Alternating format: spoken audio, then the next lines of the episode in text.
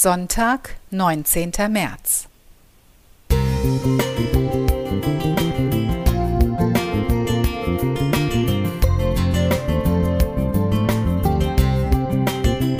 Ein kleiner Lichtblick für den Tag.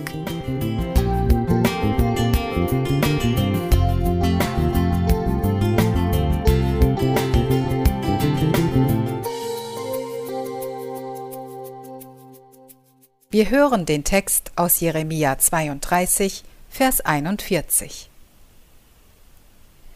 Es soll meine Freude sein, ihnen Gutes zu tun, und ich will sie in diesem Lande einpflanzen in beständiger Treue, von ganzem Herzen und von ganzer Seele. Schritt für Schritt. Mehr geht heute nicht. Es ärgert mich. Ich hatte viel vor. Stattdessen schleiche ich durch die Wohnung, rebelliere gegen das Ist und denke an das, was ich alles tun wollte.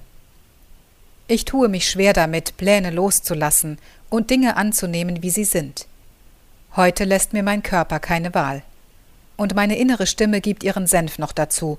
Das hast du dir selbst eingebrockt. Und ich muss ihr recht geben.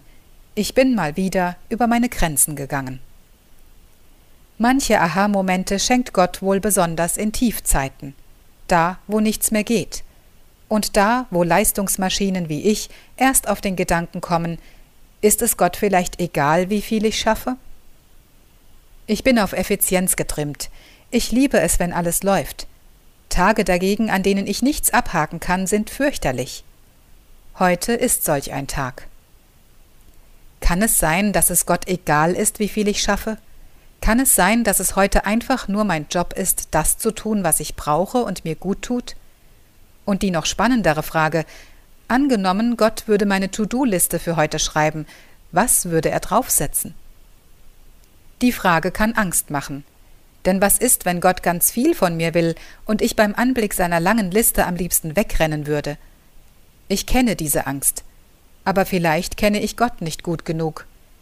Denn was ist, wenn Gottes To-Do-Liste überraschend anders und kurzweilig ist? Was ist, wenn er genau das draufschreibt, was ich heute brauche? Gott ist gut. Er ist der Geber alles Guten, ein Meister der Geschenke. Er hat uns geschaffen und kennt uns mit unseren Grenzen und Bedürfnissen.